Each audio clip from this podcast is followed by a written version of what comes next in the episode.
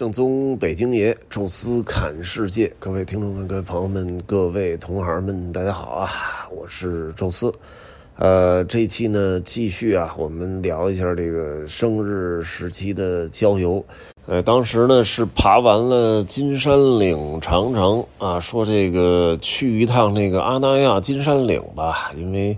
呃比较喜欢北戴河阿那亚的那种呃装修风格，包括它的那种社区的管理啊，文化氛围。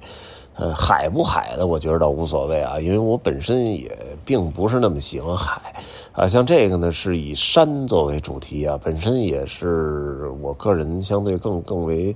欣赏的啊，所以我说这个是可以去瞧一瞧。呃，一方面呢，瞧瞧他现在新盖的房子啊，是不是有什么具有没有投资价值啊什么的。然后同时呢，啊，也是这个呃去住一次，体验一下。话说啊，他这个阿那亚金山岭呢，是两年前还是三年前啊就开始进行施工建设。呃，实际上在北戴河内那个阿那亚也是一直在做各种预热宣传，包括这个预售房什么的，其实都是在有条不紊的在进行当中。呃，但是因为什么都没有啊，我又不是之前北戴河阿那亚的业主。啊，虽然比较喜欢它那种氛围，哎，但是你你现在凭空有这么一个，我还真是就就就暂时是没法进行过多的关注。哎，这一次呢，就是说人家已经有这个一期的一些别墅都交房了啊，然后整体的这个园区的氛围已经都出来了。哎，说这种情况下呢。呃，买房这事儿还是现在没钱啊，但是，哎，至少可以过去看一看啊，这个感受一下。呃，正好啊，说这个找一个，哎，他那个里边经营那种民宿啊，其实现在目前只有别墅这一个选择，而价格还不便宜啊。当时就说，哎，不行。找两拨人啊，就是都喜欢去的北戴河的、阿那亚、阿那亚的，联系个一家或者两家然后一块儿租一别墅。因为那别墅是三居室的啊，中间还大厅，然后还有一个榻榻米的那么一个空间，呃，其实是可以三家人带着小孩啊都可以住，两家呢就非常的从容啊，说那就不行就。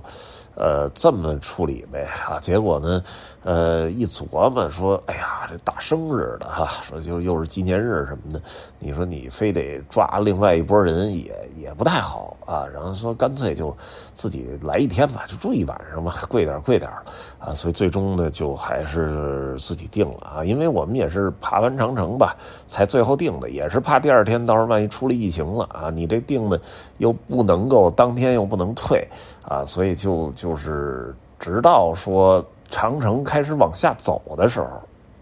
哎，这个时候才，呃，说真正说给给给给下了订单，哎，但是啊，现在阿那亚，尤其是北戴河那边的阿那亚，应该是特别的火啊！就我我也搜了搜北戴河那，哎呀，我天哪，那就根本就没房 啊，一直是处于没房状态，哎，所以他那订订房中心应该是忙得够呛。然后这边金山岭呢，应该是跟他共用了一个这个民民宿的服务中心，啊，所以也也是就完全没有这个个订单确认。而后来也得知啊，就是好像这这个现在的经营状态呢，是还得跟那个房东再确认一下。然后他说没问题的时候，这个订单才能正式的生效确认。啊，那房东好像也没看到啊，所以就一直是处于呃待机状态。我说那我也。不管了，就是上车之后，啊，我说我们先先开到那儿再说啊。从这个金山岭长城呢，开到阿那亚金啊金山岭啊，其实只有二十多公里的距离啊，但是我们也是足足开了有个呃将近四十分钟吧，三十多分钟。才开到了啊，它这个很不起眼啊，外边没有任何的标志啊，直接就穿过一个小山村之后啊，就有那么一条道啊，然后就很很不起眼的标着阿那亚，然后就就是一个那种跟停车场一样那种落杆啊，然后还说你有这个车号没有登记啊什么的，我说我不是业主，我说我是他住宿的订单，他说那你没有让你的管家这个给你登记车号。我说登记什么这号？您那订房都没确认呢。我说我钱都付了，订订订单一直都没确认。啊他打了打半天电话，最后说你还是进去吧，就给我放进去了。啊，然后我就说放进去走走吧，以为就进去没多远就是结果没想到还爬了几公里的山路，啊，蜿蜒曲折那状态，结果突然过了最后的一个坎儿之后。豁然开朗的一个大山谷，啊，这状态啊，就有点像那个那拉提草原啊，就是上那空中草原之前也是蜿蜒曲折的山路，结果刚过一山沟，哇，一片一马平川啊！当然，它是远远没有那个那拉提草原那个那个辽阔和壮观啊，但是也确实挺震撼的。咔一上去，嚯，一连片的别墅区啊，然后我说这。找谁呀？他也没有一个像阿那亚那个北戴河那样的一个呃民宿的一个订房什么安排中心啊。说因为现在只是一期的别墅区开了，可能那么二十多栋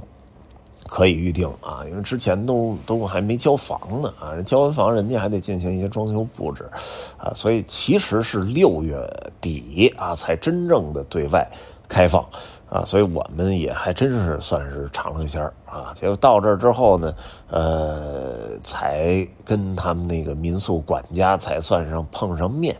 啊，然后呢就说说您得等一等啊，因为什么呢？呃，得收拾一下，打扫一下啊。为什么？因为现在这个订单很少，刚开嘛，哎，所以虽然那个整个的这个别墅是干净的，但是呢，因为好多天没住人啊，其实就落灰呀什么的，还是呃比较严重啊。说我们得需要个半个多小时啊，进行一个打扫卫生。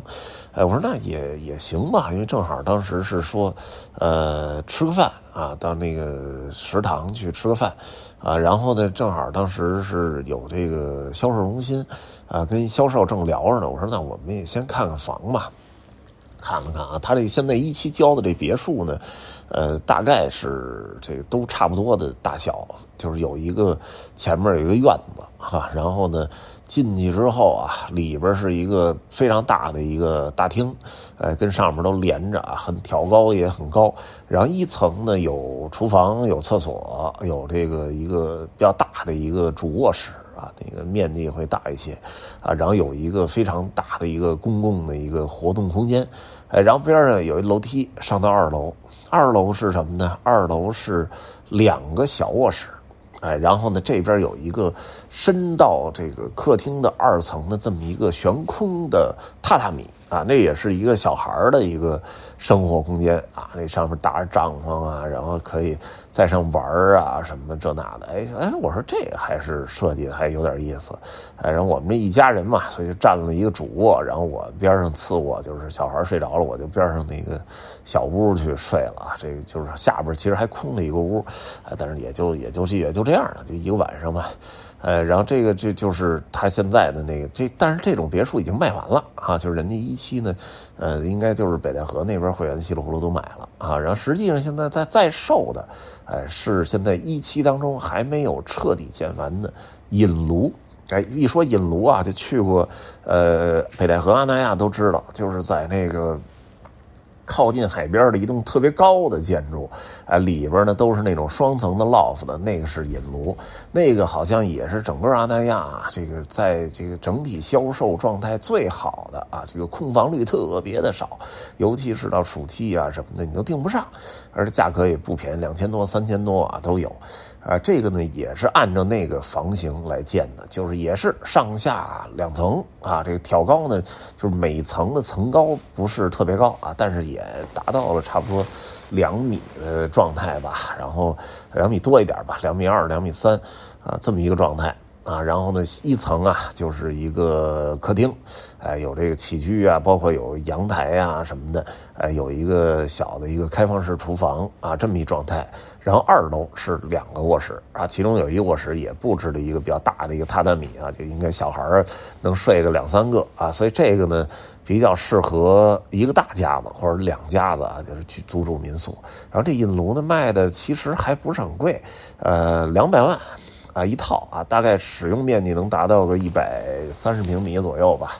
呃，就上下两层嘛，它应该六十多平，然后两按两层这么一布置，就是一百三十多平米的这么一状态，而且呢，呃，直接是跟引炉签啊，也就是大概是。呃，他是先签三年啊，就是每年用你八个月，也就是呃春夏秋啊这三季，然后冬天的那四个月归你自己使用，啊，当然你也可以不住啊，你也可以自己过去住去啊，然后呢，每年给你固定十二万块钱的这个租金。呃，然后剩下其他的费用他来担啊，什么包括什么税、经营税啊，什么包括这个物业费啊、电费啊、水费都都他来担啊，就是呃，相当于一一年给你十二万啊，你什么都不用管，而且呢，这个是在购房的时候直接给减免了，比如这房是二百万，然后。直接就减掉三十六万啊，然后签一个三年租给他的这么一个合同啊，然后你就呃直接付一百六十多万就 OK 了，剩下你什么都不用管啊，他就全来全来弄了啊，然后呢每年你还能住四个月，当然那冬天可能会有点冷，呃，可能风景差点啊，估计喜欢图清静那种啊，去那儿。呃，待着，因为那块建完了之后，什么儿童中心啊，什么业主好几个更多的业主食堂啊，什么的也会陆续开啊，所以估计冬天也人气应该也还行啊，在那儿自己住一住啊，这个这个算算是度个假或者什么休闲一下，其实也行。或者呢，你也可以自己给租出去什么的，因为那个也有相当于圣诞节呀、什么春节，呃，也都有，其实也也还行啊。这个我觉得比较合适吧，一百多万要是。怎么说呢？要不是那个，就是现在还有点现钱的什么的，我觉得这个还相对靠谱。咱们不敢说说这个它一定能火吧，但是我觉得至少你如果买北京那种周边的旅游地产，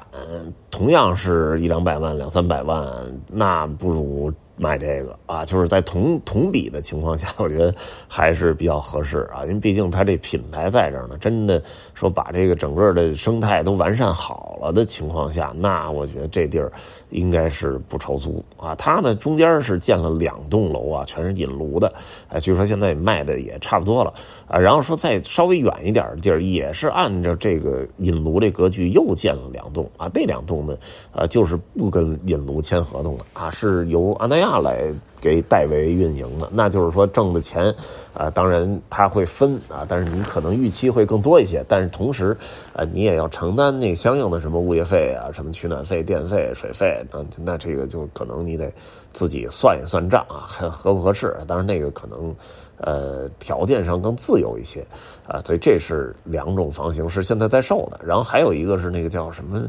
艺术家公寓吧，就是把那个别墅啊，其实给推成了一个大平层啊，带了几个分体的小院啊。其实我觉得那个状态其实比这个，呃，比这个啊，这不是小院就就叫小院啊，就是不是那艺术家公寓，艺术家公寓样本房还没出来，呃，这小院呢，其实。我感觉比那别墅好啊，因为别墅你一开始挺新鲜，上楼下楼，但是后来就发现不舒服，因为你这所有东西吧都得备两套，否则的话，你说楼下拿一下东西，哎呀，反复的上下楼，我这住一天我就烦了。我说这要是这每天这么上下楼，真是很痛苦。而这就是一大平层的情况下，去哪屋都都比较方便啊。其实感觉上还是。可以的啊，所以，呃，这个我觉得，如果说两个问了问价格也都差不多啊，那其实买这个小院是比那个别墅要舒服啊。呃，艺术家公寓没没开，然后有些业态什么的，因为现在还是等着引炉完工了之后啊，很多的什么小孩的儿童中心、游泳池啊，什么什么都都在都在中间那区域啊，所以还是要等。现在去的话，呃，我觉得就是。怎么说呢？就是如果说去住别墅的话，呃，价格又不便宜啊，然后业态又不是很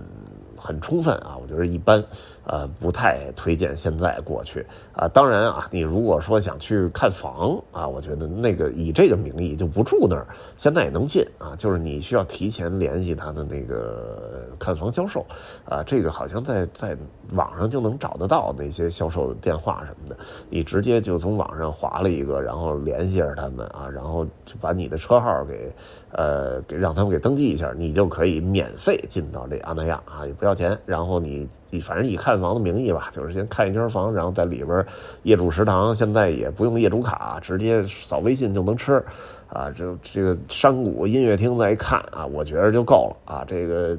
差大概在里边待个连吃饭待个三四个小时，拍拍照啊，这我觉得就可以了。现所以现在我倒不建议大家住里边啊，因为性价比一般。引炉建完了啊，那个有稍微便宜点住宿的时候，哎，我觉得可能还可以吧。这里边呢，现在呢很多的没建成啊。现在建成呢是两个区域，一个叫冥想中心啊，那个是在一个山间的那一个小谷地当中啊，然后他凿了山的一面啊，然后造了那么一个，其实就是一个瑜伽房啊，只不过给做的更有禅意啊，更有那个那种山与这个山水自然的那种融合啊，那个倒是有想法，但是不是最惊艳的。最惊艳的其实是山谷音乐厅啊，这山谷音乐。厅呢，据说还得了每年的什么建筑设计大奖啊！确实，人与自然那种融合，然后又是那种，呃，跟那个露天那种氛围，跟山的那种结合感啊，确实特别好啊！那整个那建筑确实就看起来就是，确实是一个艺术品，哎，但是没开门，这挺可气的！我说这哎，问了一下那销售，销售哎，没没没法开啊！其实我之前啊还做过一个那样的一个音频，他还知道认识，哎，我说你这，我说。我我我进去拍一个吧，我后来一琢磨没必要。我一看啊，那个栅栏门啊，其实那